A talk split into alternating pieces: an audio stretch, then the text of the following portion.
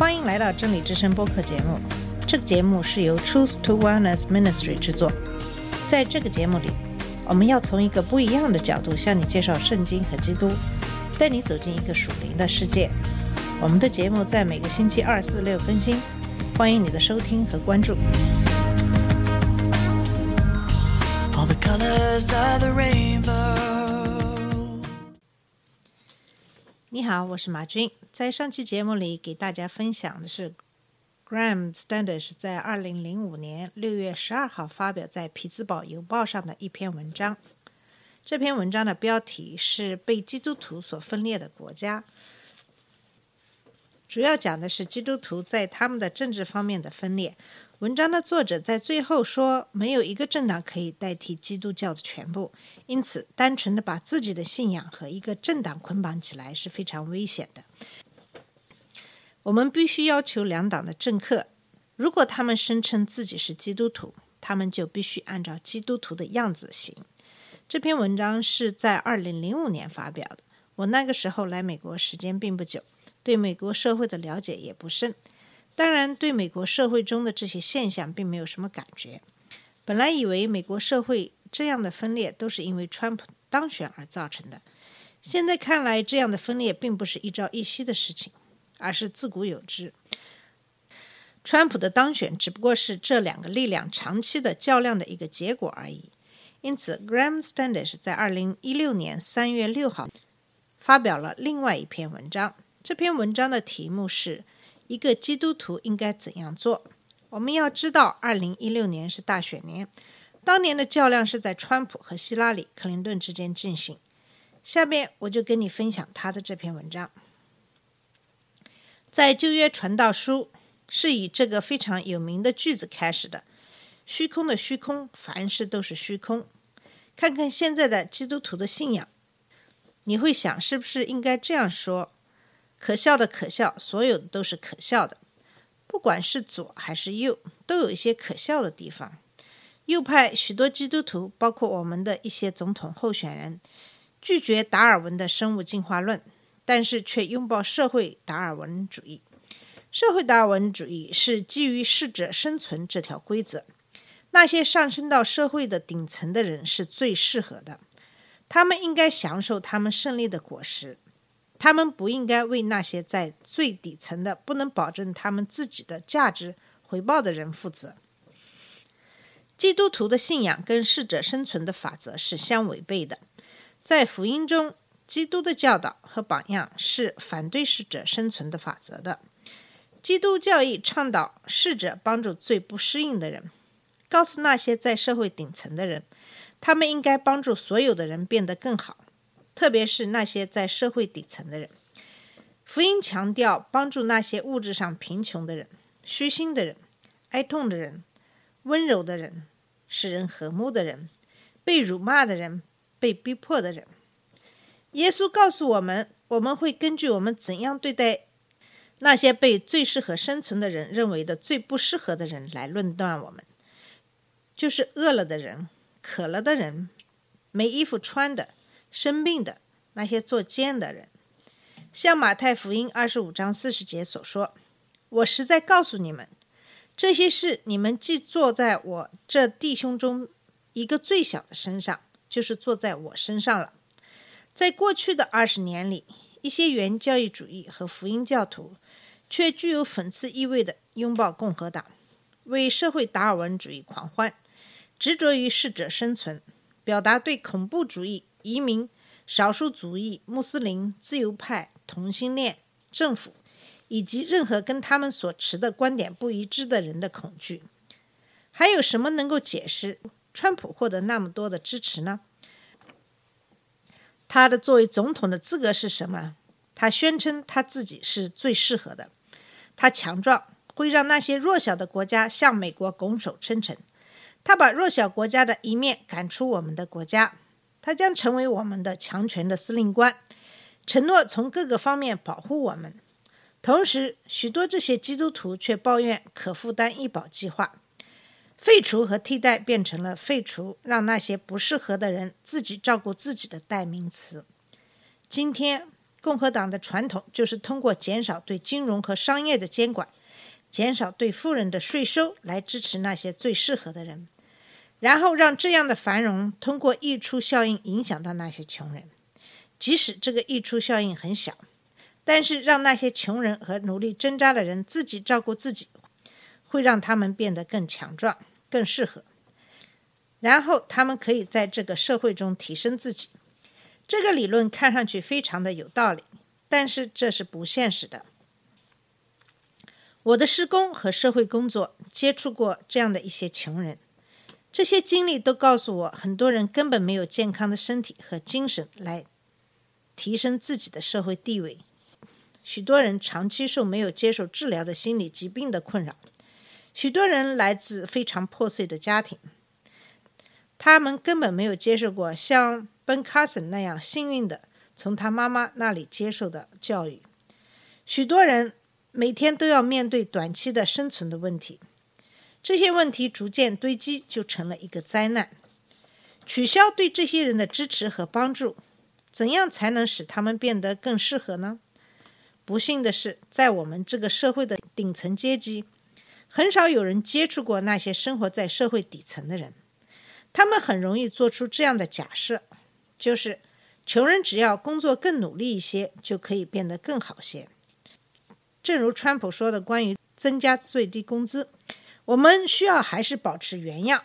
人们必须出去，他们必须非常努力的工作，这样才能够跃升到社会的高一阶层。是的，在社会最高阶层的人认为，削减对穷人的服务应该非常容易。这样就可以非常奇迹的使他们变得更加强大、更好、更成功。这样的逻辑更符合达尔文的逻辑，而不是基督教的教义。在政治舞台的另一方面，也有其非常讽刺意味的方面。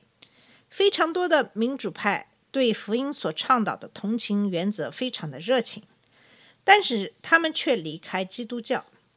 他们提倡的政策支持穷人、移民、被边缘化的人。被责骂和被逼迫的人，但是他们却藐视那些根据他们宗教的信仰支持的同样的政策的基督徒。可能这样理解会更有道理。当自由派看到基督徒大声宣扬他们的施工和福音相反，他们看到的是一个宗教信仰在外边宣称他们具有同情心，内心深处其实却是非常虚伪的。更具有讽刺意味的是，民主派鼓吹在道德方面放纵，让那些自由的性行为、赌博、吸毒变得更严重，但是却没有更多的个人责任和对关系的承诺。这常常会造成一系列问题，导致贫穷和边缘化。他们对人的提升和打压的作用是同时存在的。像我一样的很多的基督徒，困扰我们的是，我们强调传授福音。福音要求我们对那些底层的人，要在物质上和精神上帮助他们，两者之间是有很多联系的。但是我们是一些例外，我们需要拥抱那些和我们拥有同样的信仰，但是拒绝我们同情心的人吗？或者我们需要拥抱那些和我们一样的、有一样的同情心，但并不认同我们所信仰的人呢？以上就是 Graham Standish 在二零一六年发表在《匹兹堡邮报》上的一篇文章。文章讲到了类似于 Graham Standish 这样具有爱心、受到耶和华恩高的基督徒所面临的困境。后来我在网上读了一些他的文章，知道他的一些背景。他是属于长老教会的牧师。长老教会的教导和现在许多的灵恩派五星爵是有些不同的。他们不太承认灵命的存在，而是注重对圣经里福音的教导，也就是他们不承认耶稣基督在复活以后再次显现在他们门徒面前的时候，已经赐给他们门徒的都是一些恩赐，这样他们可以讲方言等等。我曾经和一个朋友去参加一个长老教会的周末敬拜，在那个古老的建筑里，牧师穿着黑色的长袍，拿着长长的棍子走进来。所播放的音乐也是非常的冗长和沉闷。那时候我还不是基督徒，还不是很清楚教会里的一些礼仪规则。在我的记忆里，感觉那个礼拜像是在参加一个葬礼。出来之后，我才长长的舒了一口气，决定下次一定不会来这样的教会。这个记忆给我的印象就是，这个教派的教导是非常的律法主义。难道基督耶稣为我们钉十字架，他为我们的罪流血牺牲，我们不应该很高兴的敬拜他吗？为什么一定要那么严肃呢？可是我想，不管是什么教派的基督徒，都会有一些真正的得到神恩高的基督徒。他们这些人因为长期的参与施工，跟很多的穷人和最底层的人打交道，知道他们的疾苦，因此他们也非常具有同情心。我其实就是从这样的阶层过来的，所以深深的知道处在那个阶层的人的痛苦与挣扎。因此，即使现在我的生活状况得到了很大的改善，我也从来不会忘记过去的那段经历。在我看来，要感谢的是神所给我的智慧，让我可以有能力在学习上比较优秀，最后通过自己的努力实现社会阶层的提升。其实人本身并不存在高低和贵贱之分，很多人处于社会的顶层阶级，可能并不是自己努力的结果，而是从自己的父母那里继承过来的财富。比如川普，从他父亲那里继承了大笔的财富。因为有了财富，这样欺骗也就有了资本。跟他打交道的银行或许不能赚到一分钱，比如德意志银行，就根据川普假造的会计数据给他贷款，最终损失了几个亿的资本。因为这个体系的很多的政策其实都是在保护富人的，毕竟这个系统是由富人来管理，因此游戏的规则也是由他们来制定。试想一下，有哪个规则制定者会制定对自己不利的规则呢？Graham Standish 的经历也让我想起了 Franklin Graham。虽然他是一个福音教徒，但是在新冠疫苗这个问题上，他并没有跟所有的福音教徒相一致，而是倡导人们接受疫苗。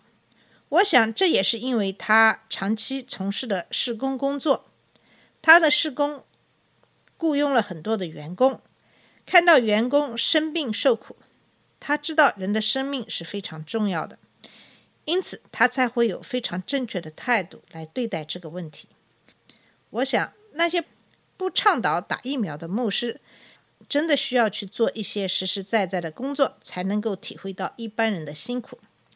另外，那些真的反对疫苗的牧师，如果别人听了你的话而受苦死去，在基督面前，他们的血谁来偿还呢？好了，我们今天的节目就到这里，谢谢你的收听，我们下次节目再见。这里是真理之声播客节目，真理之声是 Truth to Wellness Ministry 旗下的一个节目，由 Truth to Wellness Ministry 制作和播出。如果你有什么想跟我们分享，请给我们发电子邮件，我们的邮箱地址是 truth to wellness at gmail dot com。你也可以直接去我们的网站 www.truthtowellness.com 浏览更多的信息。下次节目再见。All the colors of the rainbow.